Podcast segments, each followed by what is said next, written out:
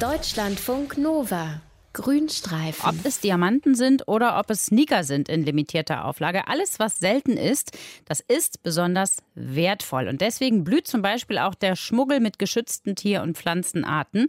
Denn mit sowas lässt sich sehr viel Geld verdienen. Experten schätzen, dass der Handel mit diesen Tier- und Pflanzenarten den Schmugglern und ihren Hintermännern jedes Jahr mehr als 20 Milliarden Euro einbringt. Geschmuggelt wird unter anderem über Flugzeuge und da ist es oft mühsam, die Ware zu finden für den Zoll. Und damit der Zoll jetzt nicht jeden Koffer einzeln aufmachen muss, wird er seit einigen Jahren unterstützt von Hunden. Und über genau die wollen wir jetzt reden mit unserem Tierexperten Dr. Mario Ludwig. Aber Mario, erstmal beim Schmuggel von Tieren, die da unter Naturschutz stehen. Von was für Zahlen sprechen wir denn da? Also Steffi, da sprechen wir von wirklich großen Zahlen. Allein am Flughafen Frankfurt, also da gibt's Kontrollen jedes Jahr, da werden so etwa 13.000 geschützte Tiere entdeckt oder eben Gegenstände, die aus geschützten Tieren hergestellt worden sind. Und die Experten sagen da, die Dunkelziffer ist wahrscheinlich noch um ein Vielfaches höher, weil an den Flughäfen, da wird ja wirklich nur ein Bruchteil vom Gepäck, das ankommt, kontrolliert. Und dieses Schmuggelgut, dieses tierische, das hat wirklich eine unglaubliche Bandbreite. Da gibt's also Raubtierfälle, das sind heute von Krokodilen oder von seltenen Schlangen, natürlich oft verarbeitet jetzt zu Gürteln oder Brieftaschen. Das ist Elfenbein, Horn vom Nashorn, Schuppen vom Schuppentier, Korallenketten, getrocknete Seepferdchen. Und es werden auch lebende Tiere geschmuggelt, sogar relativ häufig. Also Echsen, die in Socken stecken, Vogelspinnen, Schildkröten oder Schildkröteneier von seltenen Arten. Also alles Mögliche.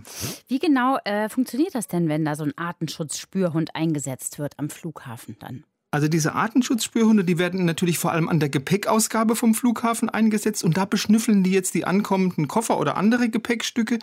Und diese Hunde, die sind so gut trainiert, dass die so in Sekundenschnelle erkennen, in welchem Gepäckstück ist jetzt ein geschütztes Tier oder ein Gegenstand, das aus einem geschützten Tier hergestellt worden ist. Und der Hund, der teilt es dann äh, je nach seiner Ausbildung seinem Herrchen mit, also entweder durch Kratzen, durch Bellen oder manche sind so ausgebildet, dass die dann ganz stoisch sitzen bleiben. Mhm. Und ähm, der, der Zollbeamte, der belohnt dann natürlich seinen Hund mit einem Leckerli, weil äh, auch der beste Spürhund arbeitet ja nicht umsonst. Nee, das kann ich mir vorstellen. Und ich finde es auch interessant, denn ich könnte mir durchaus vorstellen, dass so ein getrocknetes Seepferdchen ganz anders riecht als so ein Stück Elfenbein. Gibt es denn eigentlich äh, Hunderassen, die sich besonders dafür eignen? Also da kommt es nicht so sehr auf die Rasse an, sondern eher auf die Größe, weil größere Hunde haben jetzt im Vergleich zu kleineren Hunden mehr Riechzellen in ihrer Nase und können deshalb natürlich auch besser riechen. Also zum Beispiel ein Schäferhund hat 220 Millionen Riechzellen. Dein Dackel, von dem ich weiß, dass du einen hast, der hat ja. nur 125 Millionen. Wirklich? Ja, also wichtig ist, neu. Wichtig ist auch, die Hunde dürfen nicht sehr aggressiv sein, die müssen einen großen Spieltrieb mitbringen. Das erleichtert natürlich die Ausbildung. Äh, zum Beispiel am Flughafen Hamburg, da ist eine ganz bunte Mischung im Einsatz. Da ist ein Schäferhund, da ist ein Labrador, da ist ein Border Collie, da ist ein Deutsch Kurzhaar. Und was toll ist, diese Hunde, die lassen sich auch nicht täuschen, wenn also die Schmuggler so ähm, den Geruch von ihrer tierischen Schmugglerware äh, verschleiern wollen. Also durch den Einsatz von Kaffeepulver oder Parfum. Also die sind schon sehr gut. Wie viele Gepäckstücke schafft denn so ein Schnüffelhund am Tag? Mehr als man denkt, wirklich eine ganze Menge. Also so ein Artenschutzspürhund kann pro Schicht das Gepäck von drei großen Flugzeugen überprüfen. Das Oha. sind 1000 Koffer etwa.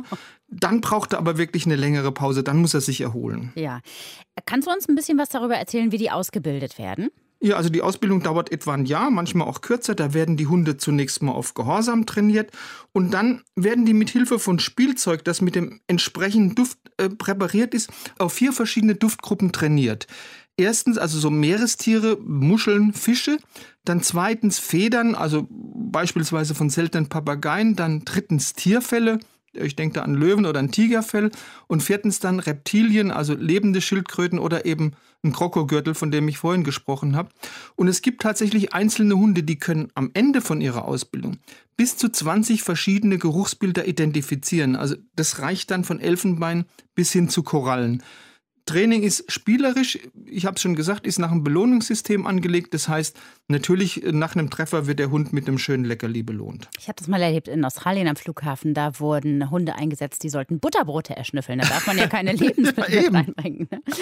Wo sind denn diese äh, Hunde überall im Einsatz? Also bei uns in Deutschland schon relativ lang, seit 2007. Zuerst am Flughafen Hamburg, mittlerweile an sechs deutschen Flughäfen. Und diese Artenschutzspürhunde, die waren so erfolgreich, dass also viele andere Länder wie Großbritannien, Österreich, Italien, Ungarn, China Die sind mittlerweile auch dazu übergegangen, selbst Hunde zum Artenschutzspürhund auszubilden und dann eben auch an ihren Flughäfen einzusetzen. Unser Tierexperte Dr. Mario Ludwig war das über Artenschutzspürhunde, die eingesetzt werden, um geschützte Tier- und Pflanzenarten aufzuspüren, die geschmuggelt werden sollen.